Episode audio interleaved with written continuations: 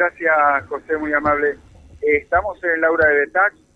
Vos hoy me decías la altura del Club de Abuelo, efectivamente, superamos la zona del vivero. Hay un hundimiento también llegando a la zona del Club de Abuelo. Esto es, eh, ¿qué digo Club de Abuelo? El hogar de anciano, por favor. Esto es la mano eh, este, ¿sí? Sobre el edificio de profesorado, sobre la UTN, sobre la gente mm, mm, del vivero y demás, un hundimiento de muchos metros, toda una calzada, o sea, la mitad de la calzada del Aura de Tal se ha hundido, en sectores más, en otros menos, pero se ha hundido. Y acá, en la confluencia con con Lisandro de la Torre y Rossi hay un socavón impresionante. Si tuviéramos clase en el profesorado en la universidad por estos días, bueno, lógicamente que no se podría ingresar ni estacionar con ningún vehículo, ¿no? Está todo, todo vallado. Bueno, eh, recién llegó el ingeniero Castellani, nosotros estamos desde temprano acá, hicimos unas fotos, unos videos, para ver, hay dos cuestiones y dos empresas que trabajaron en el lugar. Una que hizo todo el entubamiento y otra que hizo el tema del, del asfalto. Crucemos los dedos que esto esté en garantía, debería estarlo, ¿no? Una obra tan grande de hace tan poco tiempo que ya esté tan arruinada. ¿Cómo le va Castellani? Buen día, ¿cómo va? Hola, buen día, ¿cómo está? Mucho gusto. Angustiante este cuadro de situación. Y sí, la verdad que no, nos pone con cara larga porque porque la, la, las secuelas, todos los días vamos encontrando más secuelas que lo que nos dejó este, esta inclemencia climática, ¿no? Este, este, impacto hídrico, fluvial primero, eh, la parte de Arroyo Rey a continuación, y así que no, no, es, preocupante porque bueno, porque esto esto hay que dar una hay que dar una, un, plan de recuperación integral, porque porque no hay no hay prácticamente zona de la ciudad que ha quedado sana. Pero en otros lugares hubo obras con este mismo tiempo y no se hundió ni se socavó tanto. ¿Qué, qué, fue lo que pasó acá? Ah, sí, bueno, eh, yendo, puntualmente al, socavón, eh, acá eh, entendemos que esto tiene que ver con algo parecido que nos pasó en el mes de diciembre, donde hubo una, un, socavón, digamos, producto de una erosión. y entendemos que esto acá ha ocurrido lo mismo.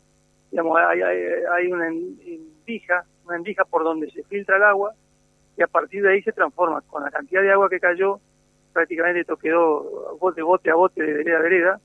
Eh, entonces eso hizo que se metía el agua por debajo por debajo y ha, sido un río un río por debajo de la calzada con lo cual digamos eh, ingresa un líquido erosionante que es, tremendo porque el comportamiento del agua es, es impresionante eso entre el asfalto y los y los tubos Sí, no se ve, es una lectura que hacemos. Eh, entendemos, la lectura que hacemos es que eso ha erosionado en la base, en la base, en la base, en la base de los tubos, la base, la base de los tubos. Tenemos la, tenemos la base de los tubos y tenemos la base del, pavimento que se hizo después. Nosotros creemos que, que ha habido algo, alguna cuestión de esa, pero para eso, digamos, es una, una, teoría eh, que estamos analizando, pero nos hemos eh, vinculado con la empresa constructora de, la obra de drenaje y para pedir la información urgente. ¿Por qué? Porque hay que, hay que acá esto no, no, hay una sola palabra, ¿no? Pero está claro que, ha, habido un ingreso erosionante que incluso eh, ha ido más allá de, la, de, la, de donde termina el pavimento. El pavimento termina el vivero y esto continúa aún, creo que 200 metros más todavía, donde hay socavones. Eh, José, te sumamos a la charla porque estoy pensando en la compactación que se hace sobre los tubos. Ahí hay, que tener, hay alguna cuestión técnica a, tener en cuenta a la hora de compactar sobre los tubos para no dañar los tubos, ¿cómo es? Ah, hay, hay un, una compactación que se da en la base del tubo, en la parte de abajo del tubo. Eh, la, la, cama, digamos, la cama donde se aloja el tubo. Y después, bueno, por supuesto, hay que tener cuidado en el resto de la compactación hasta la superficie del tubo y después después hay un trabajo un trabajo de base que es el que se hizo para el pavimento flexible. Estaba recordando el caño madre del acueducto aquí por Pietro Pablo, que generó tanto dolor de cabeza a la altura de 136 viviendas, un, par de años que, dejado sin agua a media ciudad. ¿Un problema parecido o no? Sí, exactamente, recuerda algo parecido, también parecido lo que ha ocurrido durante mucho tiempo con la calle 47, que, que, se, que se hundía, se reparaba, se hundía, se reparaba. evidentemente la, la, la, compactación que se da por naturaleza, la, compactación que se da por asentamiento producto de, de, la, de la lluvia, era la, la compactación más contundente, esa, esa digamos, es la que, la que, la que compacta al 100%. Eh, la compactación mecánica, eh, manual, digamos, la que, la que se va haciendo a medida que, que, se va haciendo la obra, diríamos, tiene algún margen. Tiene algún margen de, de error que, que hay que corregir. José, te, mm, puedes saludarlo a Carlos. Bueno, cómo no. Carlito, ¿qué tal? ¿Cómo te va? Buen día. Buen día, ¿cómo estás, José? Bien, o sea, todavía no se pudo determinar bien la causa que origina estos problemas. Nosotros sí entendemos de que hay una erosión que produce el socavón. Esa, erosión está en la parte subterránea, con lo cual no, no, es visible. Se va a hacer visible a partir de que haya que para intervenir esto haya que romper y poder hacer visible eso y, detectar, pero entendemos que todo indica de que hay, hay un sedimento en la base de los tubos pero para esto, para esto eh, le pedimos el informe a la empresa constructora que está, está llevando a cabo la obra. Bueno, en, definitiva, a mí no me gusta opinar de lo que no sé. Esto mm, realmente no, es el métier nuestro, ¿no? Ahora, eh, no hay que ser muy erudito para saber que acá ha habido una erosión eh, y ha habido, está claro, porque se ve a, a, todas luces, un socavón. La pregunta es, ¿por qué pasó esto? y qué es lo que ustedes tienen previsto hacer para que no vuelva a suceder en el futuro y arreglar lo que, lo que está roto. Porque eh, vos te das cuenta que eh, para el común de la gente dicen, ¿cuánto hace que se terminó esta obra de pavimento? ¿Cuánto? acá tenemos el, socavón que se produce en el pavimento y tenemos el socavón que se, produce en la tierra, en el suelo. O sea que no, es, solamente ¿cuánto hace que se terminó este pavimento? En otras partes de la ciudad también ha habido eh, socavones y hundimientos eh, producto de la intervención de la obra de la, de la obra de, de gas fluvial. Está bien, pero pero digo, ¿cuánto se, eh, hace que se terminó este pavimento? Y bueno, meses. Tenemos que hablar de 60 días, 90 días. Y lo lógico es que pueda ocurrir esto dentro de la ingeniería. La, obra y, tenemos la obra de terminación. La obra, la obra gruesa y después la obra de terminación. Y, eh, esto ha, aparecido, digamos, hace un tiempito, eh, con un hundimiento por pérdida de un caño de agua, y hubo una intervención ahora en diciembre, producto de un, hundimiento en una, al lado de un sumidero. Pero eh, la, la, línea de, intervención, la línea de acción, tiene que ver con el recorrido que hace el, el entubado.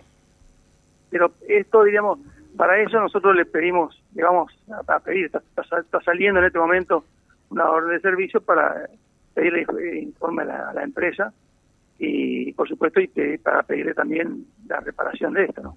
Perdón, José, para que no vuelva a ocurrir, antes explicaba, que si se hace un asentamiento natural sin poner asfalto encima, lleva meses, lógicamente, esperar que llueva y se asiente naturalmente. Eh, esa sería una solución de fondo, lógicamente estaríamos hablando de una obra que llevaría mucho más tiempo, ¿no? Sí, sí, en realidad, en realidad, eh, acá, acá se, se, pudo probar rápido por, por la cantidad de agua que cayó.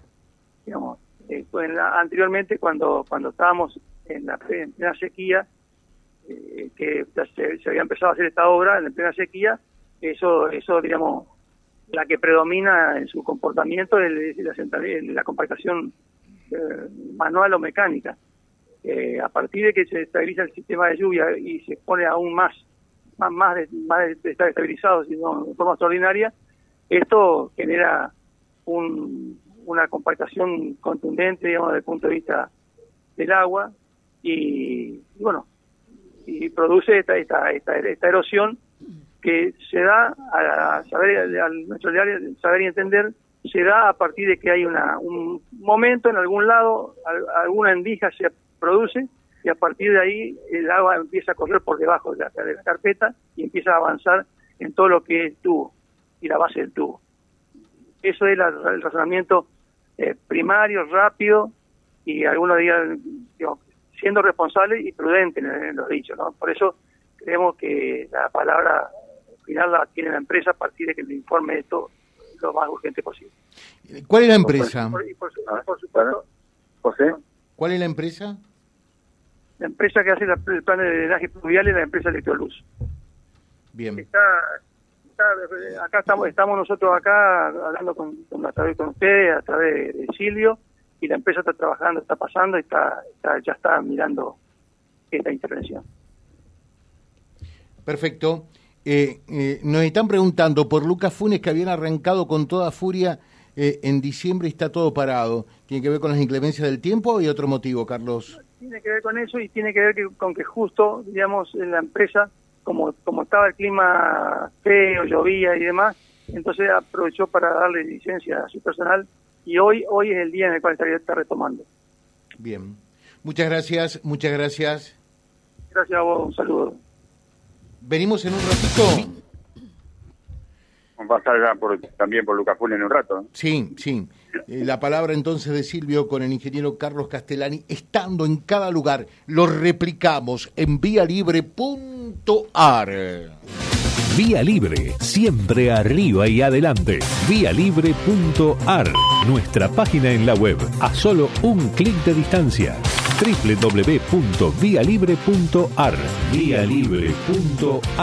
Vía Libre, siempre en positivo.